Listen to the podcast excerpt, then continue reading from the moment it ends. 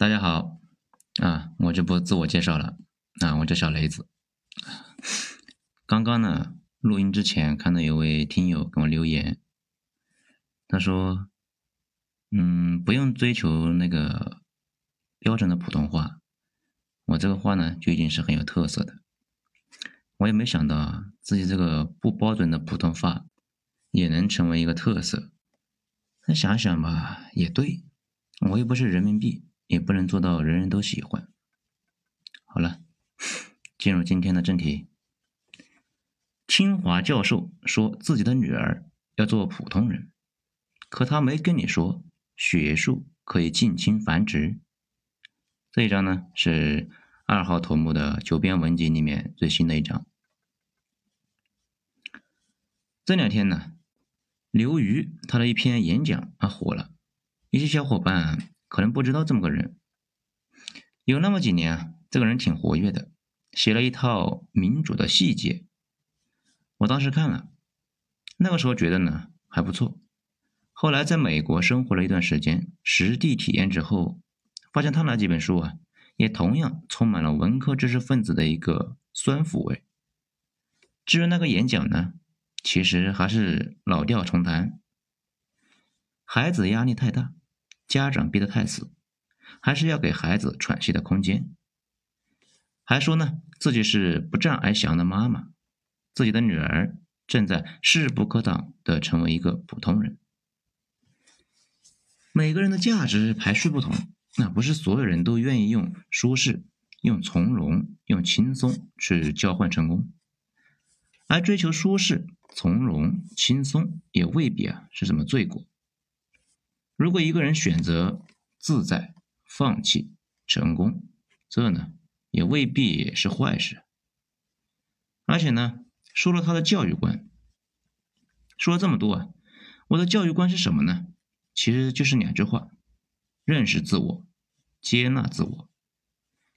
大概是这样的。如果呢，大家想看原文呢，可以百度“刘瑜普通人”啊，就都能看到。你可能以为我要反驳他说的话，事实上，我觉得他说的每一句话都很对，我都也同意。但是你问我，我会让自己的孩子按照他说的这个逻辑来过吗？不会，原因只有一个，我不是清华教授。好，咱们先来说一下，社会有好几个大学。咱们呢，从小接受的教育啊，就是要好好学习啊，因为将来啊要去考大学。大学呢又分了好几种：九八五、二幺幺、普通大学，还有三本。三本上不了呢，还有专科。但是不少人可能没注意到，这个社会啊，还有不少隐形大学，智力、美貌、家境、关系，每个维度上那都有层次。都分成大学、三本和专科，而且呢，更重要的一点是，很多东西你只能够是你父母教给你，别人一方面不一定会，就算会呢，也不一定说啊。就好比啊，怎么赚钱这种事情，别人怎么可能教你嘛？如果主动教你，那基本都已经是不赚钱的技巧了。他们跑出来是卖铲子的，那不知道什么是卖铲子是吧？那就是金子已经挖没了，有人呢把铲子给卖掉。一般呢，一波行情已经结束，那些赚了钱的人出来把赚钱的技巧卖掉，这反正他也用不着了呀。这就是卖铲子。这也是我为什么一直说的啊，如何判断一个行业赚不赚钱？你去找一找有没有人卖铲子，如果开始卖了，说不定已经到头了。如果呢，到处都是卖铲子的，那这个行业啊，基本就完了。所以说啊，人生的残酷不仅仅是自己的条件，更多的是父母的关系、见识和财富。智商呢不太好遗传，或者说啊不稳定遗传。两口子都是教授，自己的孩子啊去读三本，那有的是。当然，这里的话没有歧视三本的意思。但是呢，这不是故事的结尾，这才是开始。毕竟啊，漫长的人生路高考是唯一一次无装备受限决斗。在今后的路呢，那就是拼三代的资源。人家的那些可以遗传的资源，那就开始起作用了。如果普通人家的娃还没有考上，那那东莞的工厂在等着你。如果清华教授的娃没考上呢，先升本，再考研。如果没有导师愿意收啊，那就父母去打个招呼。每一步程序那都是合法的，你能够说有问题吗？这两天呢，学了个新词，叫做“学术近亲繁殖”，说的呢是大学里面有资源的那些人呢互相提携。理论上呢，两个农民那也可以互相提携，可是他们就没有什么可交换的资源，自然呢也就提携不起来。这一方面啊是人脉的比拼，同时那也是见识的比拼。人家可能考大学没考上，但是可能其他的领域已经是大学毕业了，只是其他人不知道，那还挺高兴的，暂时领先。这就像早几年那些有钱人家的小孩，大学没考上，于是呢出国了。这两年呢，你终于知道，哎，有这个捷径了，人家已经不出国了，因为啊，在国外花钱读的大学含金量暴跌，人家呢又开始寻思啊考研了。或者说，学历是普通人的唯一的敲门砖。对于一些人来说啊，这只是兜里面的其中的一块砖。万一呢没有握牢，还可以通过其他的办法再重新弄一块回来。而且呢，每次都会比其他人快。等其他人知道了，那就已经换战场了。这些逻辑啊，都是全世界通用的。因为如果某个孩子他的父母呢是业界大拿，你帮了他的孩子能够获得稳定的收益，那为什么不帮呢？而且也几乎没有父母说啊，我能够帮到我的孩子，但是呢，我就不肯，肯定会出手的嘛。人呢，越到后半程，越会发现，所谓的各种奋斗目标，其实最后都是为了后代。这一种是写在基因里面的基因的动机，会扮成各种稀奇古怪的想法钻到你脑子里面，越到后面。那就越吃果果。这就是说呢，父母的资源本身就是孩子的资源的一部分，而且相互帮衬这个习惯不是中国的，是全世界的，甚至是智人的。这个学过英语的话就知道，有一些欧美的口头禅是什么意思呢？啊，这几个英语我也不会说，翻译成中文就是说，帮个忙，你欠我的，我们两清。这个意义上讲呢，中文的世界反倒含蓄一些，不会那么直接，不会那么赤裸裸。如果大家想深刻的体会美国人是怎么处理人际关系的，可以去看一下那部美剧《亿万》，看完之后就能颠覆很多大家对美国的固有观念。当然了，说这个呢，不是说想愤世嫉俗，要批评这个社会的不公，其实啊，这就是社会的本来面貌。关系、钱、美貌、智力这些东西的本质呢，都是一样的，都是货币，都是可以拿来交易的，在哪个国家那都差不多。就用《人民的名义》里面的话来讲，就是关系现在呢不叫关系，叫政治资源。用川黄的话来讲呢，这可能就是生活。咱们回到这个文章开始的那个话题。刘瑜作为清华教授，完全可以给自己的娃儿托底呀。那其他人能行吗？你们见过社会上层的光辉亮丽，见过社会基层有多凶残吗？我发现很多没孩子的人啊，都喜欢说：如果自己有孩子，就让孩子以自己喜欢的方式过一生。其实吧，绝大部分的家长并不是蠢，也不是有病，之所以天天逼孩子。他们是以自己的经历知道了一个常识：如果以孩子自己喜欢的方式来混，他呢只能够幸福的过十年，剩下的日子基本都是在望不到头的一个灰暗和无奈。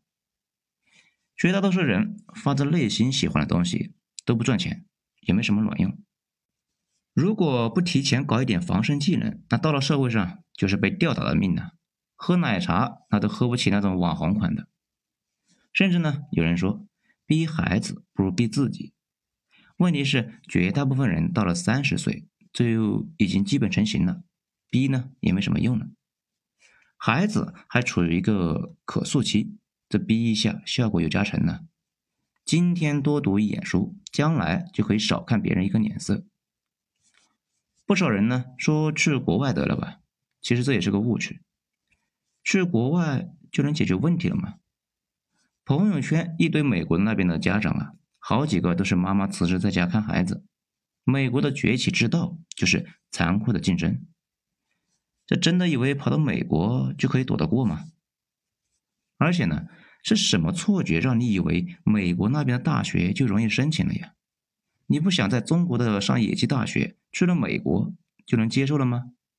没错，还不是考得申请，那个推荐信的权重非常的重。而且呢，说不定美国那边的娃长大了之后，世界也彻底变平了。又需要跟东亚的怪物房里面走出的人一起竞争，到时候你玩得过吗？绕来绕去吧，你就会发现，其实绝大部分的家长在逼孩子这个问题上，并没有什么错，错在家里面没有矿啊，错在父母没有资源，所以呢，得去参加残酷的竞争。基层老百姓逼着孩子上，是因为啊，担心孩子跟自己一样。中产阶级的焦虑呢？那是因为担心阶级掉落。只有搞房地产的老王那不着急啊，他的儿子考不上大学，可以去读伦敦大学学院嘛。大学没毕业，那可以给他五个小目标，这赔个二十个小目标，他爹也是可以给他打底的呀。又不是出不起，反正已经欠了银行那么多钱，那为什么不多欠一点呢？所以呢，我说刘瑜站在他的层面上说那些话。一点问题都没有。我如果哪一天不再担心阶层跌落了，我说不定啊也会像他那样想。但是呢，现在不行，该咋办还是咋办。咱们再来说一下这个二八定律，是不是在哪都适用呢？我以前一直以为啊，这个社会越往上，人应该是越聪明、越厉害才对，毕竟他们是经过层层筛选。事实上，这几年发现啊并不是道理呢，咱们上面已经说的很清楚了。有些人是通过考大学、参加社会大比拼拼上来的，但是呢，还有很多人他在智力和能力方面连个专科都算不上，但是呢，他在别的领域却牛逼的不得了。这些领域啊，已经是研究生或者博士了，所以呢，就被提了上来。这些别的领域呢，包括但不仅限于。家境牛逼啊，有特殊的资源，有特殊的背景，或者是某方面有神奇的技能。那咱们给大家举几个例子，那大家就懂了。前几天呢，跟一个大学同学唠嗑的时候啊，他说了一件事情。他说他现在在一家审计公司啊工作，有几个合伙人，还有一头猪。这头猪呢，每天也不来上班，就挂在他们公司名下当个合伙人。说那哥们是猪啊，并不是贬义，因为那哥们自己从一入职就说把他当成猪就可以了，反正呢啥也不会，也不会来上班，但是希望能够帮到大家。这大家伙啊，很快就发现，哎，这哥们有神奇的技能呢，他能够通过公司啊，通过父母给公司拉到一个项目，所以啊，年底啊，这获得奖金反而是最高的，公司那也不能没有他。这有些小伙伴那可能不太爽，但是这就是这个社会的奇怪的运行方式，甚至这种模式在一定程度上来讲才是这个社会的本源。大家可能还见过一些人啊，跟猪一样，屁也不是，啥也不懂，但是依旧是身居高位。我这些年呢也碰到过好几次，这一开始还挺纳闷的，后来就慢慢的弄明白了，这也是圈子。众所周知，领导这个玩意啊，有些人是天生的，但是领导那是很孤单的。他呢，既要跟下边的人来合作，也要跟下边的人来对抗，防止下边的人糊弄他。那怎么办呢？没什么办法呀，只能够是搞一点小圈子，弄几个人进去，让他们呢替自己看着这个场子。领导自己那可能不是猪，但是他的小圈子里面很有可能有那么几头。他经常呢跟自己的小圈子打交道，时间长了，不可避免的对这些人就会非常的信任，走哪就带到哪。等到他上去了，那几头猪那就跟着上去了。这呢也是为什么我前段时间说很多行业啊，其实门槛高的离谱。如果你一旦进去了，就发现里边很多人都在做的猪做的事情。二八定律在哪都差不多。在哪都是糊涂蛋占大多数。那么呢，普通人的出头之道在哪里呢？咱们讲了半天啊，可能有些小伙伴就说：“你这今天讲的格调有点太阴暗了吧？”哈其实不是，只是呢说一下这个社会运行的逻辑，以及啊告诉大家不要听那些身居高位的人谈什么成长啊，人生轨迹不一样呢。人家的孩子一出生就带着三个大学毕业证呢，其他人呢？那普通人难道就永无出头之日了吗？那也不是。就算在阶级最严酷的古代，我国呢有科举，欧洲可以通过海外探险给自己啊弄一个爵位什么的。现在这个通道那其实要宽得多。尽管有人呢通过外挂作弊，但是依旧有很多机会。首先呢。咱们依旧可以通过高考出头，不要跟着那些家里有矿的人瞎起哄啊！好好研究怎么培养注意力，怎么培养韧性，锻炼好身体，去攻克那些艰苦的山头。条件不好还怕苦，那这辈子也就那样了。所以不少人就问：高考真的能够改变人生吗？如果你起点很低，百分之一万会改变的。读不读大学完全是两条人生路径，别听那些什么扯什么白领收入还不如瓦工的。那你问他为什么不去做瓦工呢？还不是那活不是人干的，而且根本就没有任何保障吗？那么当白领就有保障吗？那也不一定。但是总有那么几阵风吹过来，哪怕你是一头猪，说不定呢也能够上天呢。比如我们上面说到的那种领导。组织小圈子的时候，说不定啊，把你弄进去了，你的人生那就起飞了。尽管政治不正确，不过社会确实是分层的，越往上机会越多，稀里糊涂上位的概率呢，那就越大。这人的一生嘛，全靠浪，位置越高，风越大，起风了，你那就可能飞起来了。而且我们上面也说了，赛道有很多条。说不定其中有一条就写着你的名字呢。有人在，人脉或者父母，那就赛道上一生下来就是本科毕业了。说不定哪条赛道你呢也早就毕业了，但自己却一无所知。还是要多探索，做琢磨呀。这所谓的社会呢，都会分成三个阶段。第一个阶段就是鼓励奋斗，鼓励每个人都要勤奋。只要奋斗就能够翻身，这个阶段我们比较成熟，大概呢是从八十年代开始，一直持续到这几年。那接下来呢是第二个阶段，几十年的快速发展之下，社会急剧拉开了差距，一部分人积累了一个巨大的财富和地位的壁垒，这些人呢开始变得云淡风轻，表示一切随缘就可以了。不信你看我。那我就不逼我自己，也不逼我家的娃，而且呢，我还从某辈啊借款出去旅游。在第三个阶段呢，大家彻底放松了，几乎每个人从一开始就有自己的定位。比如德国那一种模式啊，最明显。小孩上小学四年级的时候，就稀里糊涂的就做了分流。理论上来讲，专科和职高可以升大学，其实呢，凤毛麟角。现在啊，越来越多的国家都在搞这种模式。那评论区咱们丢张图片看一下。这个图片呢是来自微博博主拉瓦州的。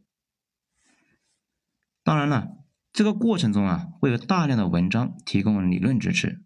那比如告诉你上职高很好，体力呢劳动那也不错，甚至啊比白领还要强。但是说这话的人都会把自己的娃呀往大学里面塞。这种模式，中国这几年那有不少人在叫好，可是德国那边呢批评非常多。认为这种模式撕裂了社会。德国啊，今年不是有不少人在抵制口罩吗？这些人呢，脑子进水了，心瞎，看不到德国上层都躲村庄里面去了，也看不到德国的中层那都捂得严严实实的。有德国学者说，这是这么多年撕裂化教育的结果。一部分人呢，正在变回猪。德国那边也有一些人正在推动教改，不过，难度是非常的大呀，因为教改之后的受益人群不明显，却会损失一部分人的利益。我们反复说过，中产不担心解决固化，他们担心的是不够固化，他们最烦基层的泥腿子通过硬拼上来抢了本来是属于他们娃的一个位置。他们这些娃呢，身上已经是堆了上千万的装备。什么学区房、无数的兴趣班、课外辅导什么的，智力不稳定遗传这个事啊，简直是太多人的噩梦了。在最后吧，总结一句：任何上层社会的人说自己是要随遇而安，让孩子呢做一个普通人，啊，这个没问题。如果鼓动别人也跟自己一样，基本没安好心。他们让你干啥，你就偏不要干啥就行了。